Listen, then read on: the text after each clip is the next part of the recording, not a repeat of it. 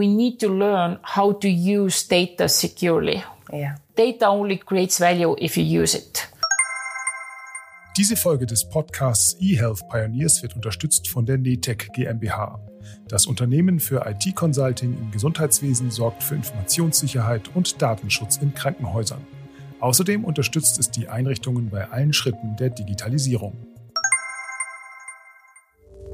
Willkommen bei eHealth Pioneers.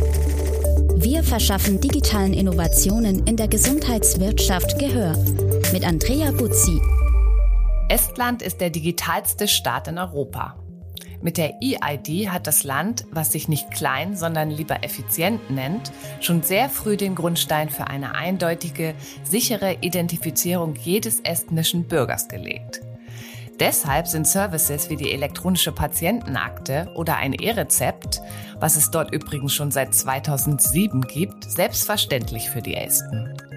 In dieser Folge spreche ich mit Piret Hirv, Expertin bei der E-Governance Academy of Estonia. Und sie spricht mit mir über das estnische Healthcare-System, aber auch über unsere Digas, die sich estnische Startups und die Regierung sehr genau anschauen. Zudem habe ich Melissa Palipea-Taska, PR-Managerin des E-Residency-Programms, in diesen Podcast eingeladen. Sie erzählt über ihre persönlichen Erfahrungen beim Arztbesuch oder im medizinischen Notfall. Den Podcast nehmen wir übrigens in englischer Sprache vor Ort in Tallinn auf. Viel Vergnügen. Okay, good morning. Piret, how do you do I pronounce your name properly? Yeah, I, I have very, very ancient Estonian name. It's Piret. Piret, mm-hmm. welcome. So you're now with the eHealth Pioneers podcast. This is like a business podcast for the German eHealth community. So our listeners are startup holders, are insurances, are doctors, and also patients who are interested in modern future medicine. And I'm very much looking forward to speaking with you because you are from Estonia and we are here sitting in a nice hotel in Tallinn. And I want to learn more about the Estonian healthcare system. So, Piret, would you like to introduce yourself to our audience first? Yeah, thank you for having me and this really exciting opportunity. About myself, I'm a nurse.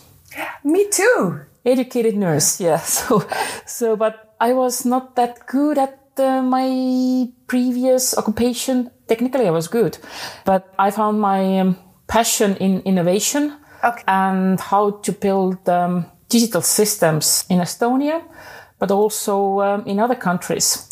I have a background working for the Ministry of Social Affairs on the policy level here in Estonia.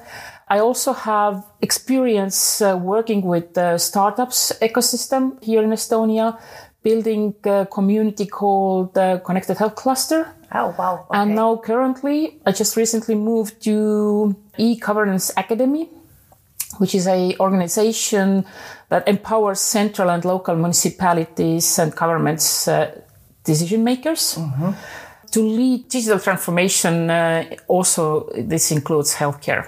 Okay, so your approach all over Estonia, how I've learned it is to educate the citizens, but also the stakeholders to make them be part of the transformation. So this means also for healthcare, this is your way of Yeah, doing it? absolutely. You can't, at least in healthcare, you can't innovate alone.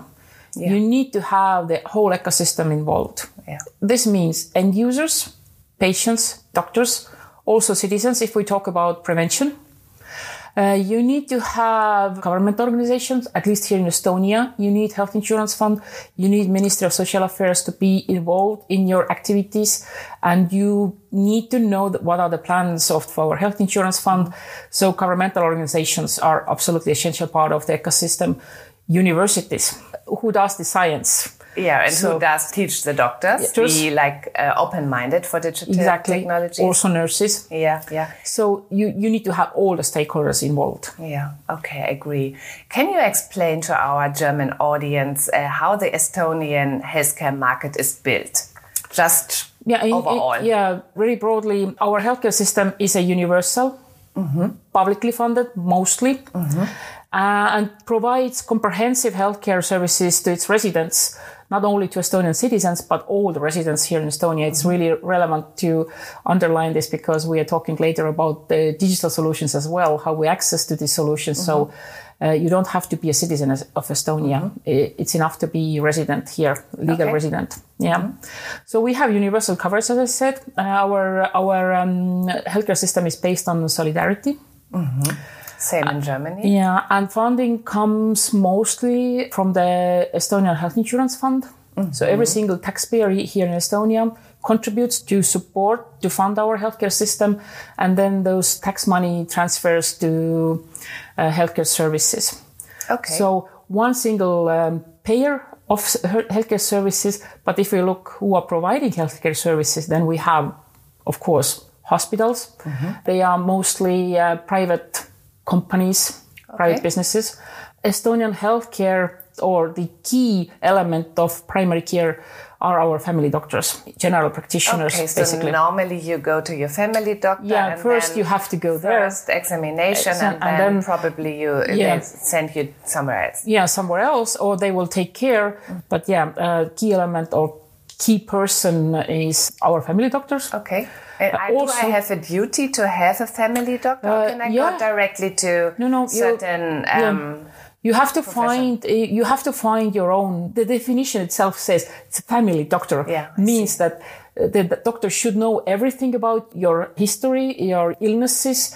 It's appointed to you. parents and illnesses. yeah, and, yeah. you And know, uh, usually it goes like this: that um, I have family doctor. Also, my child has the same family doctor, so it, it goes uh, by generations as well. Since uh, we are publicly funded here mostly, then finding a family doctor that is close geographically, also close to your location where you live, it might be in some cases it might problematic uh, because the, in the cities uh, it's it's difficult to find family doctors. And then then again, if we talk about rural areas, then family doctors they don't want to work there necessarily Yeah. because they don't have enough patients there again. Okay. So we, we face the same issues like everywhere else. Urbanization, people are coming together, living together all in, in these big cities. Mm-hmm. And then rural areas are maybe a li- little bit um, less covered. Do you have also video consultation in Yeah. place already? So this could Yeah. also be like a cure for yes, this yes, problem. we, yeah, we do have some private companies who are providing this kind of remote appointments with doctors. But we also have very dedicated programs for remote islands um, where you can um, communicate uh, with with a doctor uh, remotely. So Okay. those remote islands they don't even have uh, ambulances or anything like this. So they're very small, very small communities, but nevertheless they also need uh, qualitative healthcare. So, and um, in terms of private insurances and public health Mm-hmm. insurances, do you have like a share also? I would say that mm, uh, 95% at least are covered by public. So mostly we have public insurance. Okay. And then very small share is covered by private insurance, meaning that also officially un- unemployed people, they can have public insurance. Children under Automatically. automatically, mm-hmm. yeah. People under eight, age of 18, mm-hmm. again covered by public insurance automatically, and people who are retired already, again covered by uh, by public insurance. From your uh, feeling, what set Estonia apart in the field of e-health? Can you walk us through your transformation process? So I've learned yesterday at the Tallinn Digital Summit that you have like more or less 30 years of transformation, digital transformation in, in Estonia. So what does it mean for your uh, health system and why are you so digitally there also? Yeah. So basically, in my head, why we need digitalization? Let's start from this. There are really three important components or uh, factors why we need digitalization. One is uh, efficiency of the systems for sure. The other one is access to the services and the quality of the care. Actually, our journey started also 30 plus years ago. Um, uh, no, 30 years ago, let's put it this way. Yeah. And first digital service uh, was launched as 96 and this was handling system, electronic handling system for, for reimbursement and for invoices for the family doctors. Okay. This So- was only for the doctors, Yeah. but not for patients. No, no, uh, this was okay. not for, for the patient. And for the patient first service uh, was launched 2008.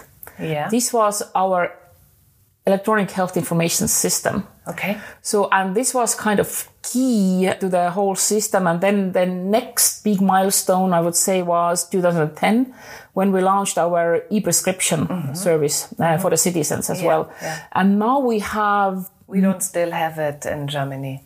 Oh, okay. we do have it uh, since 2010 and it, it's kind of already becoming a legacy. Mm, yeah, so we have to change some of the aspects of yeah. the service uh, to be more more modern and to be more user friendly for instance. yeah, so are People, you you are e-prescription 2.0 already? Uh, yeah, and now uh, and also our health information system also next generation should be launched uh, quite soon because we have used it for like 15 years mm-hmm. now what so, is it exactly, um, the health information system? Because I understand mm-hmm. that this was key. Yeah, but we need to come a bit more back if we talk about mm-hmm. the, our health information system. Mm-hmm. There are some basic elements mm-hmm. that are kind of um, cornerstones for our, and not only e-health system, but, but the e-government systems in general. Okay. So one really important cornerstone is X-Road data exchange platform. Mm-hmm. It's a secure data exchange platform and this uh, platform connects all the service providers across Estonia. So the electronic patient record Good. is running on this system, yeah, right? Yeah, exactly. Mm-hmm. And and among other uh, yeah, yeah. E- government services. And then uh, the other really important cornerstone is digital um, identification. Yeah. So uh, every single resident here in Estonia has its ID number. Mm-hmm. So, and this ID number allows you to access securely to the uh, e-services and this ID number also allows uh, service providers later on to provide integrated services because one single person, one single number mm-hmm. gives you this secure access and also secure authentication uh, to the uh, your personal yeah. health records yeah. and, or any other personal services. Okay, probably this is a good moment to include our second interview mm. guest in this debate because we have a real citizen with us, ah. Melissa, and uh, probably she's going to tell us how her healthcare experience works with the EID. So, Melissa, welcome. Would you like to introduce you firstly to our German audience of this podcast? Hi, thank you very much for having me today. My name is Melissa Palipea-Tasker, and uh, I'm Estonian and I live in Estonia. And uh, unfortunately, I've had quite a bit of experience with uh, health uh, issues within my family. Okay. But I have to say, the overall experience with health healthcare has been very positive here in Estonia. Okay, so Melissa, you are born in Estonia, so you got your EID the moment you were born, and this is also your ID where you identify yourself when you go to the doctor, for example. Yes, exactly. So I use my personal code and my ID card whenever I go to the doctor and that is also how I get uh, my prescriptions. Can I you call. tell us? You go to the doctor, and then it's it's you bring your card or you name your um, ID, or how does it work? Um, I say my ID number. Okay. Uh, sometimes they also ask for the actual ID card. Yeah. Just to check that I am who I say I am. Okay. But if I call like an ambulance, then mm -hmm. I just mm-hmm. provide my ID number, and yeah. and they can already check uh, my data before they arrive. Oh, okay. So if you need help and when they arrive, they already know that you have allergies, for example, that you, you had an incident before or whatever. Uh, yes, uh, for example, uh, we called an ambulance for my family member. Yes. Uh, we provided uh, his ID number and my mother had printed out all the data, you know, previously in to, a file. to provide, yeah, in a file. Yes. But when the ambulance arrived uh, and, and my mother provided this data, they're like, oh no, we actually already know everything, all the history, all the allergies, the previous uh, medical mm-hmm. emergencies. We don't need any of that. We know everything. Wow. And you believe that you then get a better medical service? If you imagine that in Germany, you call the ambulance and they do not really know anything about you as a person or patient, they have their medical mm-hmm. skills and they start treating you. Yeah, for sure, especially if it is really an, a medical emergency. Uh, knowing all that information as soon as they get mm. there is crucial. Mm. Mm. So definitely. And I think you already have um, digital patient file. So how does this work? So um, I can imagine we are discussing this in Germany at the moment. So we have like an initiative, and this will start next year. This is hopefully an opt out version of the patient record. So you will then have all your data finally together and you can allow certain doctors to see certain information. So is it the same here in Estonia? Uh, yes, so I can log in and I can mm-hmm. see all my history myself, mm-hmm. whether it's blood tests or, or a doctor's visit. Mm-hmm. So I'm in control of my own data as well. Mm-hmm. For example, I can tell Sir when, when I was expecting my daughter. Yes. I uh, it was my first pregnancy, so I was really nervous. So when I got my first blood test, I wanted to find out right away yeah. if everything is okay, and I did not have the patience to wait for my doctor to call me. So like after 20 minutes, half an hour, I logged into the portal uh, voila, the information was there yeah. already. Good. and of course, I saw all the numbers about my blood. And, you know, as anyone would, I started Googling if those numbers are normal. Normal? Uh, yes. and then called my doctor. And, uh, and she's like, could you not have waited? But yeah, it just shows that all the data is already there. Yeah. And, and, I can also go back and mm-hmm. I can mm-hmm. see all that history myself yeah. as well. So I can, you know, access all my, uh, all my own uh, health data there. Yeah. So if probably the Germans take those mm. shoes that they want an opt-out solution, what do you think about it? Would you then say, let's let's give it a try, German people, because you know the benefits, or do you believe that probably it's good to have the choice as a citizen? To be honest, I wouldn't see why you would want to opt out because yeah. it makes life so much easier and also safer um, I know I have a sense of security knowing that my data mm. is there. I can check it, and my doctor has instant access to it as well. Yeah, very convincing. Thank you, Melissa. Thank you. It was very interesting. Thank you. So, Piret, the German Bertelsmann Stiftung, you might know, the big publishing house, they found out that Estonia Digital Health Index is surprisingly much better than the German. So, you have reached a score of 80 Germany only 30 points. And I've looked at the table where all the tick boxes were and what you have and we don't. So I see main factors of success in the field of technical and semantic standards, which you said, obviously, mm -hmm. and the EID. Mm-hmm. And from your point of view, what are the key factors of success so that you are so much more mature than Germany is? I think it uh, comes uh, from the history already, mm-hmm. from the 90s, when the decision was made that um, digitalization is the way for Estonia to continue. After regaining our independence, our country was poor. It was in 1991, like right? 1991, mm-hmm. so we had nothing. And uh, then political leaders, they actually decided that um, the only way for this country to survive is to start being innovative. And it was really strong leadership uh, from the political will. Yeah, obviously. yeah, and absolutely, yeah. political will was really strong, yeah. and this was the basis for having this kind of common understanding that we need to have uh, common standards also in healthcare. Mm-hmm. We need to have a structure for developing a nationwide structure for developing e-health services together with other e-government services. And maybe also one of the success elements are that our e-health is not separated uh, from the other government services. it has okay. the same cornerstones. It has the same logic as all other government services. Mm-hmm. Mm-hmm. So it, it is all uh, interconnected. I would like to give you a really short insight um, to proactive government services, for instance. You know that things are happening in, in persons' lives. Like you have babies, your babies go to school. At some point, you reach your retirement, or you get married, or you get divorced. So these are kind of very standard procedures. I know that in persons' lives it's it's unique, but uh, from bureaucratic mm-hmm. point of view, it's it's standard process. Mm-hmm. So Estonian government is planning by the year 2025 to have all those bureaucratic processes connected to those life events automized, uh, like when you have your baby, you don't have to go to the municipality to tell that, I, hey, I had a baby.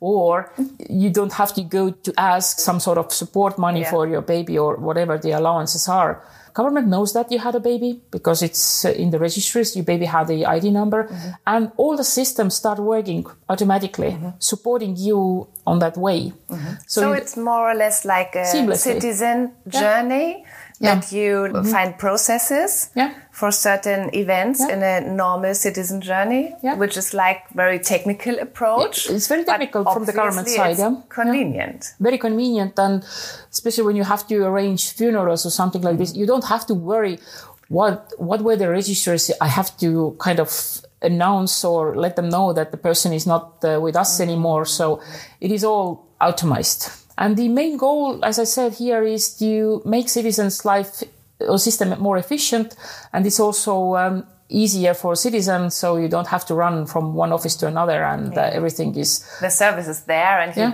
it works. Yeah. You know? And how is the digitalization adapted by doctors here in, in Estonia? Because we have the problem in Germany Mm. that we do create trust and also reputation, provide evidence for our digital services to take the doctors uh, to this journey, you know. How is it here? Uh, here it's um, let's put it this way it's supported by the law Okay. so So it's more or less forced. yeah they don't have any other option if they want to be part of our uh, public healthcare uh, And reimbursement system? and reimbursement system you have to provide information uh, to the ch- central health information system but also you have to make those services comfortable for the for the doctors as well and here estonia is struggling because we are still working on it. So you have to make the systems faster. You don't want your doctor to sit behind a computer like the Thinking, 20. yeah, how can I do this uh, prescription, yeah, this yeah. And even even yeah, but even even typing your your data in or something like this, Yeah.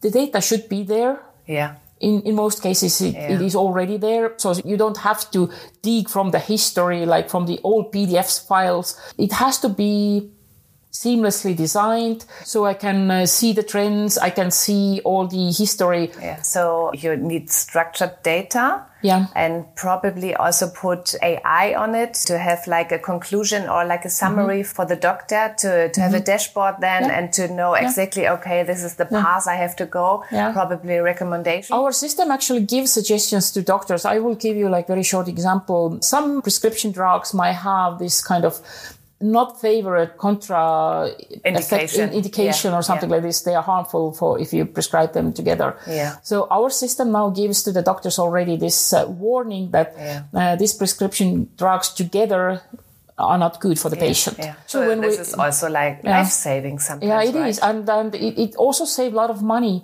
Uh, the quality outcome is better, and also uh, me as More a patient, I don't have to buy medicine that is not working for me. Yeah. In Germany, we have problems to finance our healthcare sector at the moment. So uh, hospitals are suffering, closing down. Doctors have too much patients and they feel they get not enough money for their work.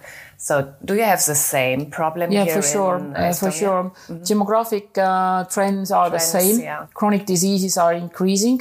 So what is about prevention? You mentioned that mm-hmm. before. So we as a nurse, we mm-hmm. both are nurses. Yeah. We know that prevention is very important and can provide a healthier mm-hmm. lifespan for people. So in Germany, it's only a small part of the health budget that goes to prevention. How is it in Estonia? Same? the same. Okay. It's the same. And uh, here you can see that, okay, logically you can see that if we spend more money um, for prevention, then uh, money that we spend um, in the hospitals should increase. As we speak, it's Yeah. so obvious. So Yeah. we have the democratic development. We will have elderly people getting sick, Yeah. um, staying in the hospital. So if we now do a shift, so probably we go to DTX because Yeah. I think in Yeah, very much cases the digital therapeutic approach is also aimed to prevention. We have the digital apps, digital mm-hmm. therapeutic apps, DiGAs in Germany. Mm-hmm. If you get the certification from mm-hmm. the Ministry of Health, then you get reimbursed by the public health insurances. So Estonian therapeutics who want to go to Germany can try it. And some of Yeah. them even they are do welcome. that. Yeah. Um, but can you tell me about your digital therapeutics uh, market in Estonia? Yeah, uh, first, maybe it's, it, it's good to explain what are the digital therapeutics. Digital therapeutics are software based interventions mm-hmm, mm-hmm. that complement or replace traditional medical mm-hmm, treatment. So, this will support and improve the outcomes of this regular treatment. And I get a prescription for mm. like a DTX mm-hmm. by my doctor here in Estonia. Not, not, not yet. You can't get the prescription, but we do have quite uh, active DTX landscape uh, here in Estonia. Mm-hmm. Startup ecosystem here in Estonia is mm. anyway very active, and yeah. and we have also uh, Estonian DTX Therapeutics Association supporting those solutions coming to the market and patient acceptance is also quite high so, so but, but then we then we come to the funding part. Mm-hmm. Yeah. Then, of course, in Estonia, uh, we are taking first steps to reimburse digital therapeutics as well okay. as in Germany. Mm-hmm. Secretly, I can tell you that um, we have um, studied DIGA system very carefully. Okay. And then uh, took those elements uh, for um, what we can take over and implement here in, in Estonia. Okay. So we are developing this system at the moment and our health insurance fund is quite open. Okay. Again, you have to go through this process of validation. Mm-hmm. Yeah. Evidence. Yeah, evidence based. Right. Of course, mm-hmm.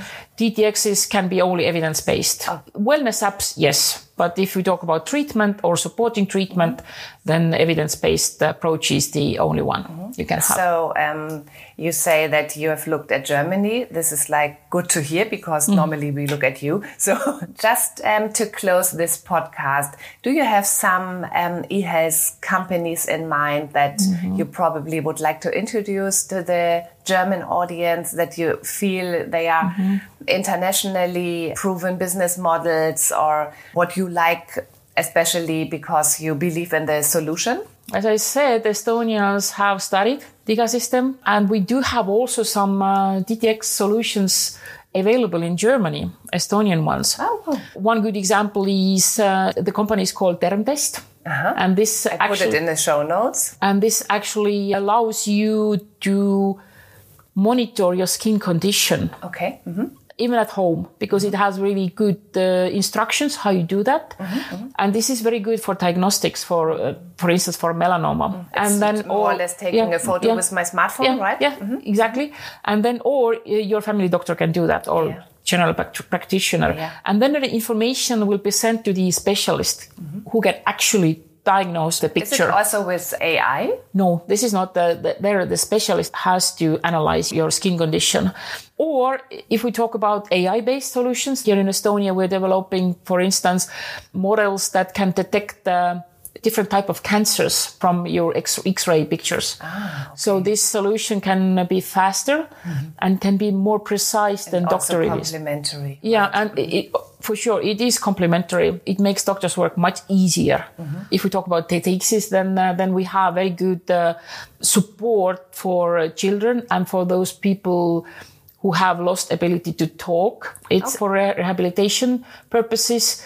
It's a speech therapy mm. yeah, uh, exercises. It, yeah. Is it a German uh, lady running this? Because the name was so uh, German. Uh, she's Estonian, Estonian company, but uh, they do have exercises in different languages. I believe it's difficult for international expansion. Mm. Yeah, uh, they do have solutions in other countries as well. So okay, so Birgit is also invited. Mm -hmm. to come to Germany. Yeah. So last question. Uh, yesterday, uh, I told you I was on the Tallinn Digital Summit mm. and I heard the former president, Mr. Ilves, or is it? Yeah, correct? Toomas Ilves, yeah. And he said, or the whole panel said, avoid reinventing the wheel, but promote international experience exchange. Mm -hmm. So what can Germany learn from Estonia?